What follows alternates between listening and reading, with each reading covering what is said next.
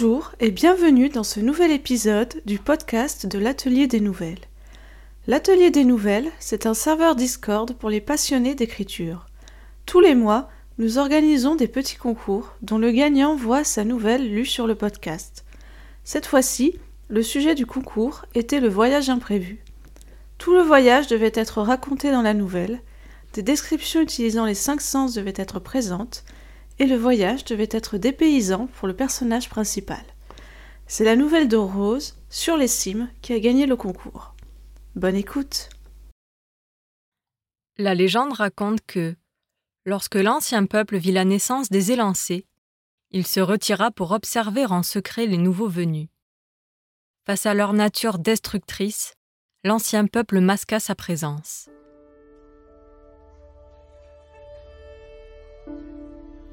Quand l'éclair frappa le plus grand arbre de la plus grande forêt, le prophète prédit qu'à l'apparition de celui qui les entendrait, les élancés seraient prêts à découvrir leur existence.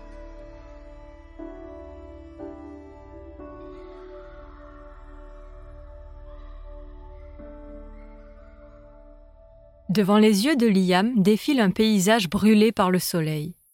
D'infinis étendues d'herbes jaunes cohabitent avec de maigres arbustes que le verre a quittés. Le garçon plisse les paupières, ébloui par la blancheur agressive des rayons. Il soupire. Mais ce n'est pas à cause de la chaleur intenable de l'habitacle ni de ses vibrations désagréables. Non, c'est le visage de sa mère qui flotte dans sa mémoire. Ce souvenir teinté de noir qui lui crée un vide immense dans le ventre. Les larmes affluent sur ses joues. Puis il repense aux mots de la dame du foyer. Selon elle, ça ne sert à rien de pleurer, il doit s'y faire. Après tout, il n'est pas le premier à perdre sa maman. Il chasse son chagrin en se concentrant sur les sièges avant et sur le conducteur. Ses yeux s'assèchent, mais son cœur reste lourd. Quelques heures après, la plaine a laissé place à une forêt verdoyante. Liam a baissé la vitre et la fraîcheur d'un ruisseau invisible caresse sa peau. La voiture finit par quitter la route principale pour s'enfoncer dans un chemin de terre de plus en plus petit. Au bout du chemin, un portail orné de flèches acérées. Derrière le portail, une allée de cyprès mal entretenue. Au bout de l'allée, une minuscule maison. Devant la maison, un vieux pépé tout sec. Il attend, une canne dans la main droite, une pêche dans la gauche. Une fois sur le perron, l'enfant lève ses yeux émeraudes vers ceux de l'adulte, qu'il rencontre pour la première fois. Son grand-père, Étienne. La bouche de ce dernier s'étire en un sourire en partie édenté. Ses lèvres bougent, mais Liam n'entend pas. Liam n'a jamais entendu un seul son.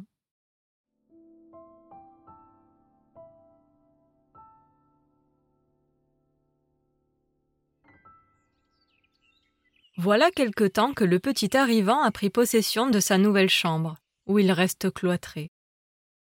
Bien qu'il soit presque sur lui-même, son grand-père ne parle pas la langue des signes. Et communiquer à l'écrit, ce n'est pas très pratique. C'est ainsi que les nombreux livres de la bibliothèque accompagnent ces journées solitaires. Dehors, le ciel est bleu au-dessus de la maison. Pourtant, Liam n'ose pas sortir. La forêt l'effraie. Avant d'emménager ici, il ne connaissait que le gris du bitume, les effluves gras des restaurants, la saveur des tomates sans goût, la dureté des trottoirs bétonnés.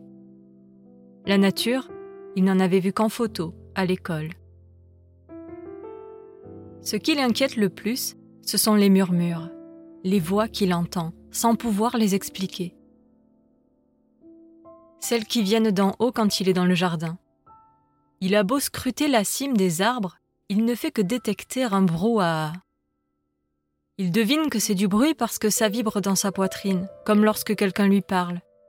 Puis il avait parfois perçu de tels sons en ville, mais il l'avait toujours cru à un mauvais tour de son imagination. Soucieux face à ce phénomène anormal, il l'a expliqué à l'écrit à son grand-père. Ce dernier a eu l'air bien embêté, mais n'a pas su l'aider. C'est pourquoi le garçon a décidé de rester enfermé. Au moins, dedans, son silence habituel règne en maître.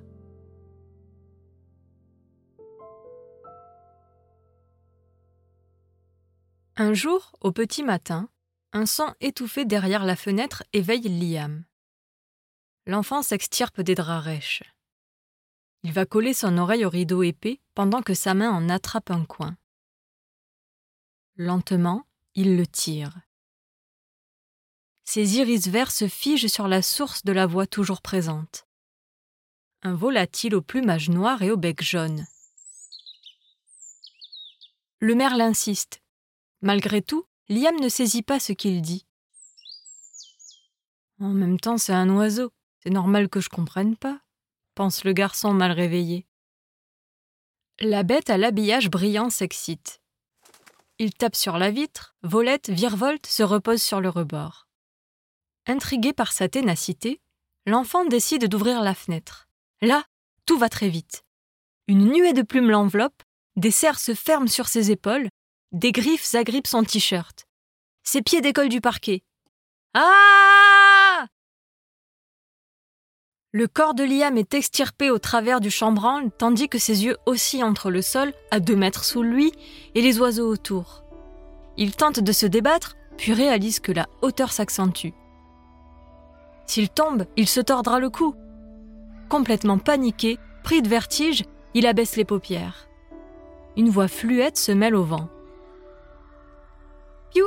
Ne t'inquiète pas, ils vont pas te faire de mal. C'est l'escouade, c'est tous des voleurs d'élite.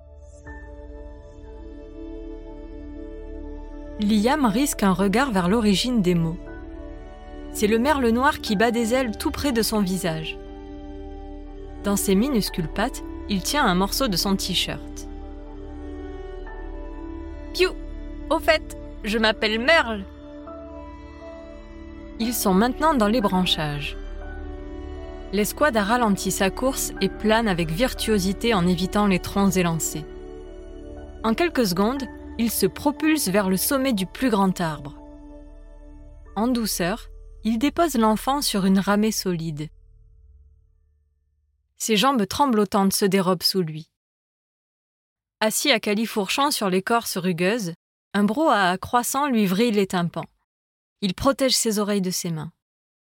Seulement alors il découvre ce qui l'entoure. La peur cède peu à peu la place à l'émerveillement.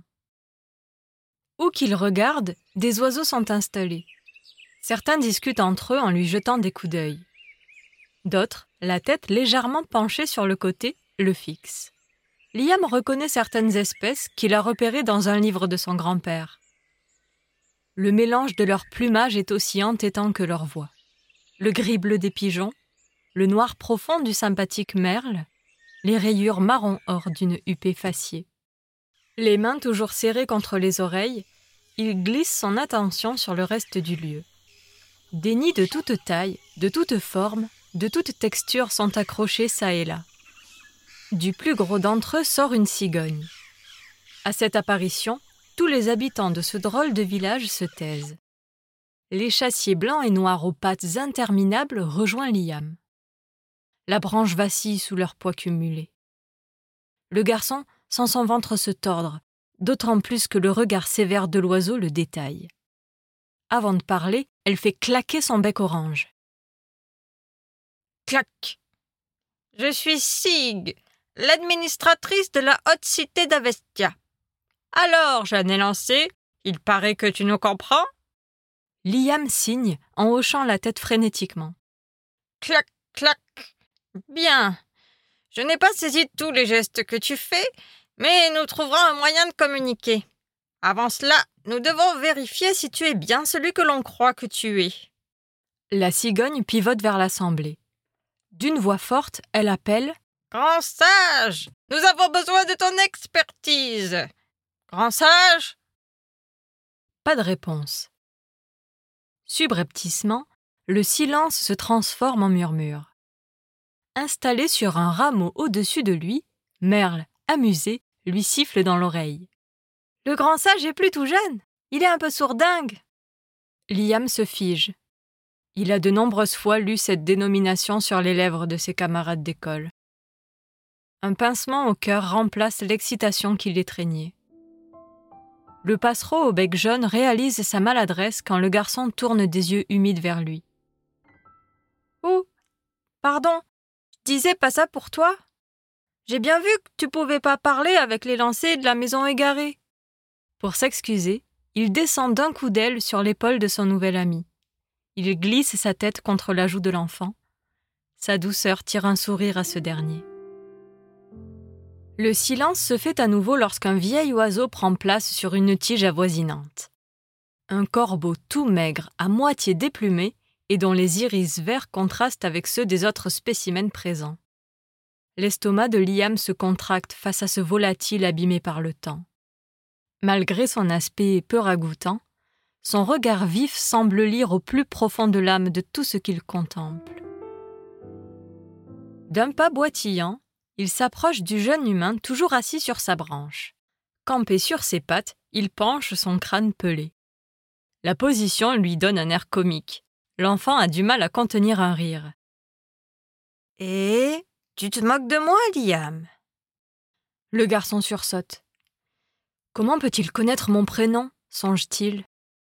Oh, je sais bien des choses, jeune élancé. Ah, il peut aussi lire dans mes pensées? Le corbeau avance jusqu'à avoir son bec presque collé au menton de l'enfant. Pourquoi tu as les yeux verts? Ton espèce les a noirs normalement. Tu te retrouves embarqué par des oiseaux en haut d'un arbre, tu comprends ce que nous disons, et la couleur de mes iris est la seule question qui te vient. L'attention de Liam se reporte sur les alentours. En effet, maintenant qu'il y réfléchit, tout ça n'est pas très rationnel. Je dois être en train de rêver. Non, tu ne rêves pas. Sans prévenir, il pince la main de Liam. Aïe Tu m'as fait mal, pense le garçon. C'est la preuve que tu ne dors pas. Si je ne rêve pas, alors. Alors. Mais c'est impossible. C'est quoi cet endroit? Pourquoi je vous entends alors que je suis sourd? Et. Et. Ne t'inquiète pas. Je vais tout expliquer. Ensuite, on te fera faire un tour du propriétaire le corbeau commence à lui raconter la légende de celui qui les entendrait. Les questions affluant dans l'esprit de Liam, l'oiseau termine en lui fournissant quelques éclaircissements. Par le passé, bien avant que les humains apparaissent sur cette terre, mon peuple régnait. Comme vous, nous avions créé des sociétés de plus en plus grandes et complexes. Remarquant que nous utilisions trop de ressources naturelles, que l'équilibre devenait instable, nous avons ralenti notre essor, puis les tiens naquirent. Nous avons observé votre évolution sans nous dévoiler à vous, pensant d'abord que vous resteriez de petits groupes nomades. Mais vous vous êtes développés jusqu'à devenir ce que vous êtes aujourd'hui, l'espèce la plus destructrice qu'ait jamais porté notre planète. Plusieurs fois, nous avons voulu intervenir pour vous guider sur un autre chemin pour vous, mais aussi pour nous, pour sauver nos habitats. Sauf qu'avec votre besoin de domination, vous n'auriez pas vu d'un bon œil notre intelligence et nos sociétés. La crainte de vous voir nous anéantir a alors été plus forte que le désir de vous aider. À la place, nous avons misé sur un plan de délocalisation progressive vers des contrées hostiles pour vous. Quand le prophète a prédit l'apparition de celui qui nous entendrait, nous avons décidé de laisser faire l'histoire, sans forcer le destin. Nombreux sont ceux qui n'y croyaient plus tant le déclin de votre civilisation est proche. Finalement, celui qui nous entend nous est venu. Toi. Il ne nous reste qu'à découvrir si la prophétie disait vrai.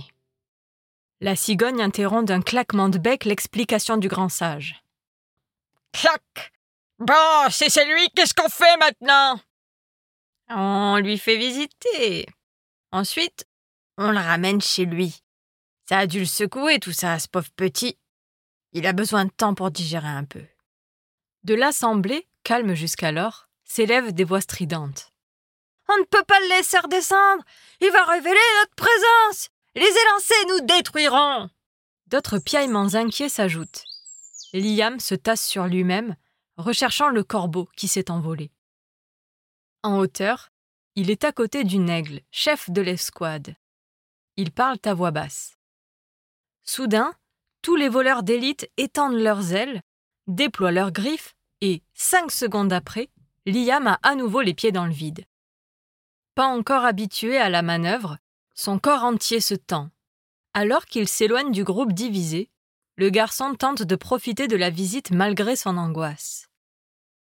Les nids qu'il a vus plus tôt ne sont qu'une infime partie de l'infrastructure arborée des lieux. Des lianes solides forment des ponts entre les feuillus. Ils permettent aux oisillons de se déplacer. Une rampe en champignons s'enroule à un arbre, offrant des plateformes à différents étages, d'où de jeunes buses s'élancent pour s'entraîner. À l'avant, Merle mène l'escouade, l'air bien décidé à lui faire découvrir quelque chose. Lorsqu'il s'arrête en équilibre sur une brindille, Liam ne comprend pas tout de suite. Puis le merle tend son aile vers le bas. Ses yeux émeraudes suivent la direction jusqu'à repérer une piscine constituée d'un assemblage de pétales gigantesques. Accrochée au-dessus du vide, l'eau y est canalisée depuis de nombreux bambous creusés qui récoltent la rosée. Pour éviter le débordement, un système d'évacuation emporte le liquide vers certains nids.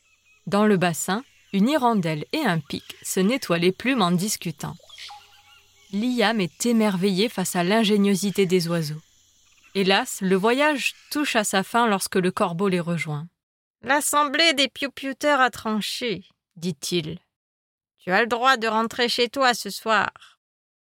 Un poids s'enlève des épaules de Liam. Merle s'envole tout en lançant, dans une voix forte Grand sage Quand est-ce que mon ami reviendra? Tu as dit que c'est grâce à lui qu'on pourra sauver les élancés. Mais comment il va faire puisqu'il ne parle pas? Le garçon, qui a les mêmes questions en tête, est reconnaissant à son ami de les avoir posées. Oh, il a la force en lui. Il trouvera un moyen. Hein, Liam? Mais d'abord, nous avons encore beaucoup de choses à te partager. Bientôt, une échelle de liane te permettra de nous rejoindre ici. Ensemble, nous accomplirons ton destin. L'escouade se forme une dernière fois autour de Liam. En s'envolant, il fait de grands signes au jeune merle. À peine la cité perchée disparue, il n'a qu'une hâte y revenir. Quand ses pieds touchent la terre ferme, déjà nostalgique, il tourne la tête vers la cime. Interrompant sa contemplation, deux bras maigres l'entourent en le serrant très fort.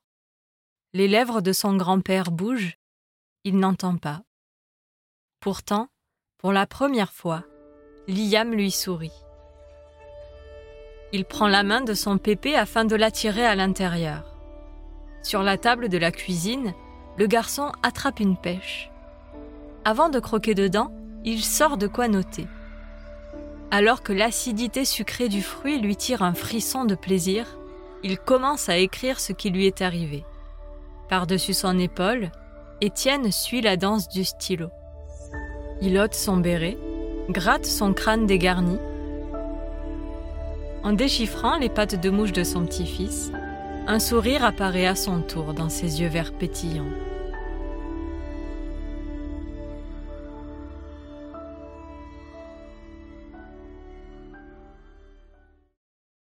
Merci d'avoir écouté cet épisode.